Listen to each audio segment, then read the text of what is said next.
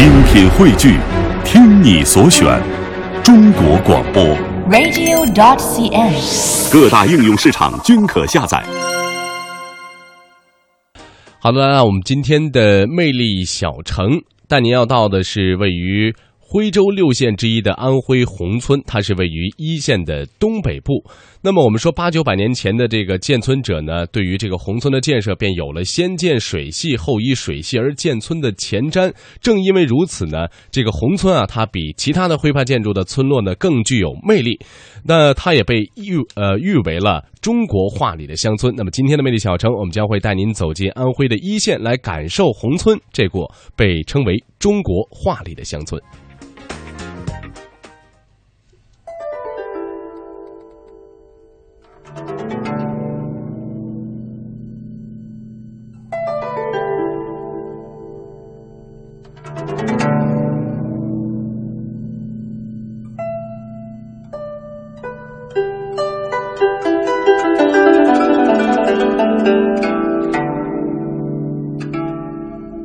在中国皖南的青山秀水中，散落着这样的村庄，一幢幢粉墙黛瓦的百年老屋，错落有致地镶嵌在皖南宁静优美的大地上。几百年历史的砖瓦楼阁，风雅依然，散发着被时代浸润过的温暖与暗香。萦绕在窄窄的青石街巷中，盘旋在灰白的天际上。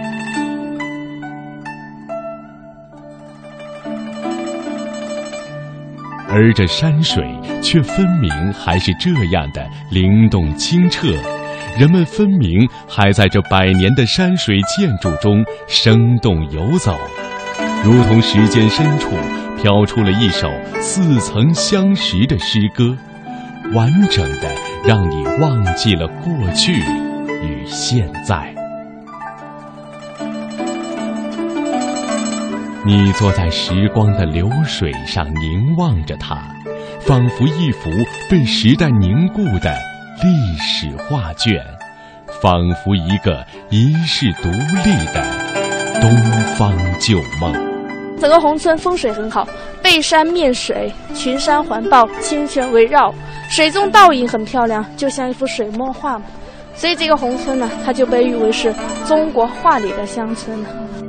魅力中国本期节目走进中国画里的乡村红村，带您寻找梦中的桃花源。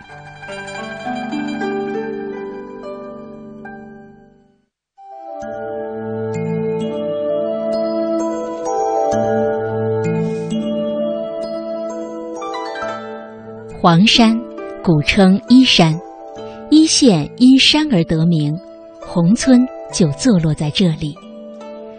唐朝大诗人李白曾留下“一线小桃源，烟霞百里间，地多灵草木，人上古衣冠”的诗篇，道出了皖南乡村的独特意境、山水风物的优美。以及古老文化酝酿出的醇厚从容的民风人情。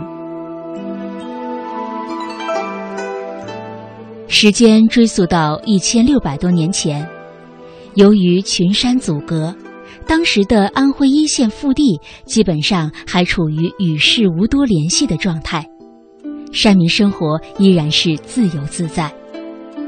对此，当时还在安徽与江西交界的彭泽县担任县令的陶渊明，早已按捺不住好奇之心，选择在归隐之前的一天欣然启程前往。从鄱阳湖下水进入一线，再循支流北上，沿水路而入一线腹地。所到之处淳朴宁静，超凡脱俗。尤其是山清水秀，鸟语花香。这奇异景色使陶渊明目不暇接，如临仙境，大有相见恨晚之意。几年后，陶渊明完成了《桃花源记》的写作。由于史料的缺陷，陶渊明是否真的到过一线，桃花源又是否真实存在，一直无法定论。不过，以古一境内与陶公笔下的桃花岩相应的山水印记，足以可以确定，一线就是桃花源。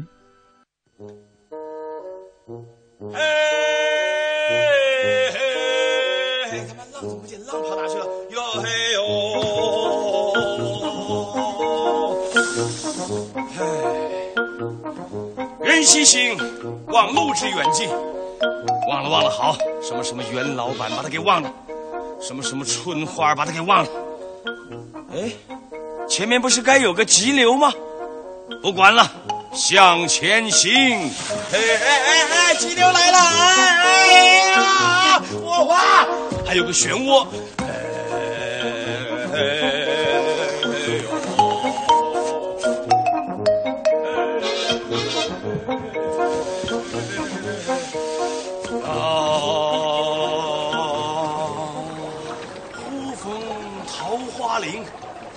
夹岸数百步，中无杂树，这怎么可能呢？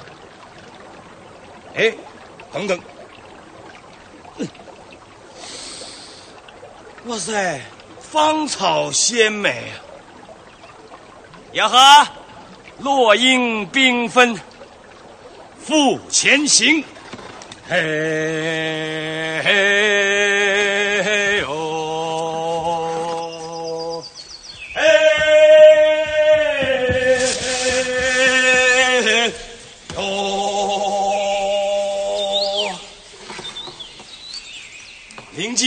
水源，便得一山，山还有小口，仿佛若有光。干嘛仿佛啊？根本就有光。便舍船，没有便舍船。我，哎呀，山有小口，我从口入可以吧？哎。哎，出极侠啊，才通人，还好复行数十步，嘿，豁然开朗。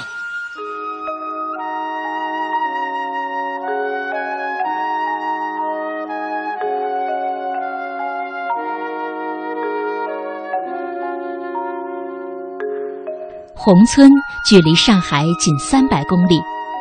和安徽省南部其他的古村落一样，层峦叠嶂的群山和闭塞偏僻的地势，使宏村保留了几个世纪前村庄初建时的建筑原貌。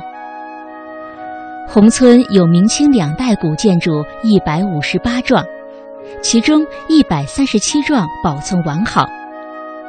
它们是中国古代社会后期成熟的一大建筑流派——徽派建筑的典范之作。二零零零年十一月三十日，这处昔日的桃花源再次引起了世人的关注。这一天，安徽省一县的西递宏村两处古民居，以其保存良好的传统风貌，被联合国教科文组织正式列入世界文化遗产名录。世界遗产委员会是这样评价的：西递宏村这两个传统的古村落，在很大程度上仍然保持着那些在上个世纪已经消失或者是改变了的乡村的面貌。其街道的风格、古建筑和装饰物，以及供水系统完备的民居，都是非常独特的文化遗存。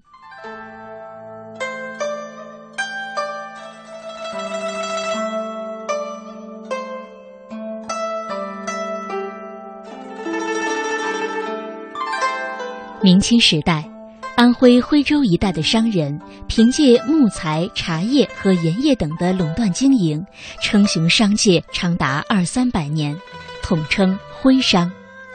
当时，徽商的经营势力遍及大江南北，集聚了大量的财富和声望。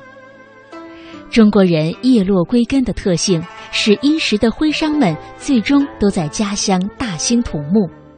建居所、立祠堂、光宗耀祖、传宗接代，经济的繁荣带来了徽派建筑的全面昌盛。这个宏村呢，它的历史比较悠久，在南宋的绍熙年间，公元的一一三一年建的，八百八十多年历史。村子里边呢，现在还有四百多户，一千四百多人口正常居住生活在村中。说在古时候，一个村庄都是聚族而居，所以呢，我们这个村子里边百分之七十以上的村民都是姓汪的，三点水的汪。说相传我们汪氏祖先曾经居住在歙县的唐模，还有一县的齐树村。但是呢，因为曾经屡次遭受火灾，后来汪氏举家才搬迁到宏村后面的雷岗山下。最先这个村庄里面人口并不多，只有十三户人家，所以建了十三楼，取名为宏村，就希望整个村庄宏广发达。宏村位于一线桃花源盆地北缘，它北依黄山余脉雷岗山，地势较高。经常云蒸烟霞，有时如浓墨重彩，有时似泼墨泻意，恰似一幅徐徐展开的山水长卷，被誉为中国画里的乡村。宏村之绝在水，古宏村人依据仿生学原理规划建造的牛形村落和人工水系，是当今建筑史上的一大奇观。中国古代最著名的风水著作，对理想的居住地就有这样的描写：凡宅左青龙，右白虎，前朱雀，后玄武为最贵者。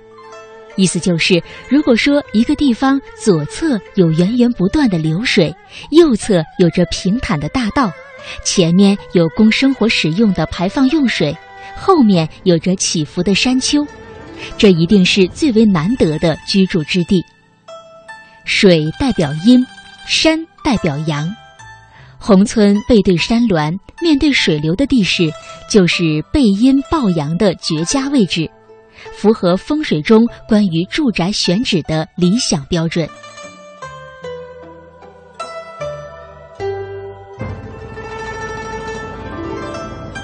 这座始建于南宋昭兴年间的古村落，距今已有八百多年历史。最早在此定居的汪氏家族，据说因为家中屡遭火灾，损失惨重。明朝的一个深秋，一位中年男子来到宏村，在山上望着远处的村庄沉思。这就是当时被尊为国师的风水先生何可达。他背负着宏村人建造理想家园的重托，受到汪氏宗族的聘请，对村落进行总体的规划改造。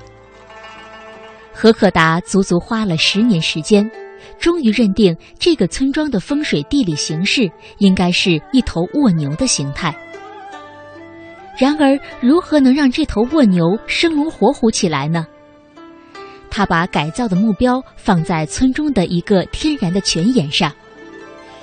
由于中国人有着“花开则落，月满则亏”的理解，按照“花未开，月不满”的道理，他把泉眼掘开，扩展成一个半月形的水塘，叫做月沼。这碧波荡漾的月沼，就是这头卧牛的牛位。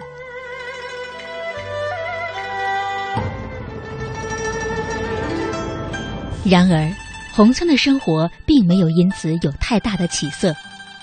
经过仔细思索和重新审视，何可达认为牛形村落的建造是对的，问题出在细节上。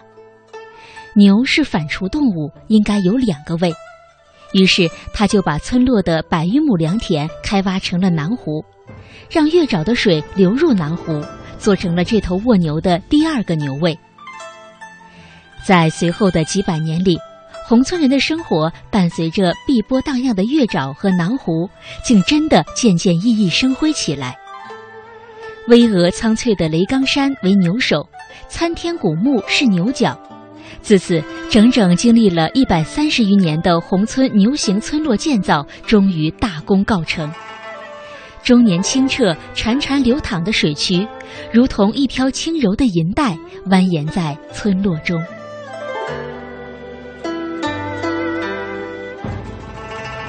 村庄的水系就好比是牛的消化系统，比如说有牛肠、牛肚、牛胃。像我们右手边这片湖，它位于红村最南端，所以当地村民称它叫南湖。这片南湖人工挖的，有四百多年历史，占地面积两万多平方。南湖就好比是牛的大肚子。村庄里边九曲十弯的水镇是牛肠，村子中心还有牛胃。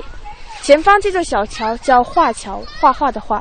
九九年，李安导演拍摄《卧虎藏龙》开机镜头。周润发扮演李慕白牵马过镖局，就是从这个小桥上方走进村的。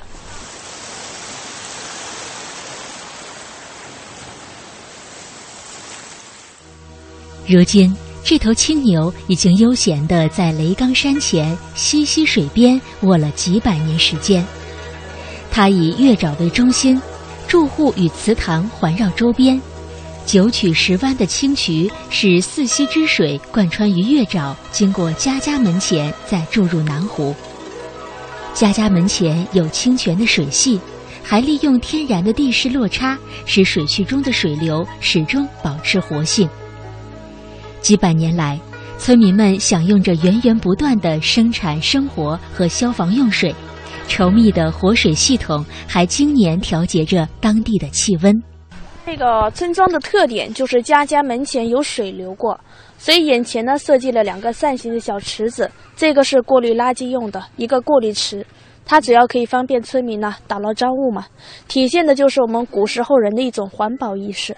水中这些植物呢叫狐尾草，净化水质的。再看整个南湖的造型，弓箭，对面湖堤是弓背，我们站的是弓弦，小桥就是一把剑，蓄势待发，守护村庄，弓箭型。水渠建成后，古洪村人饮用、换洗都在水渠里。然而，当你正在上游洗衣服，他却在下游打取饮用水时，矛盾也随之产生。于是，经过家族商议，形成了这样的规矩：每天早晨八点以前，水渠之水为饮用水；八点以后，村人方可在水渠里换洗。五百年后的今天。宏村的水渠依然清澈如初，科学的水系设计不仅为村民解决了消防用水，为居民生产生活用水提供了方便，而且也调节了宏村周围的空气和环境。正所谓“患急未防西路远”。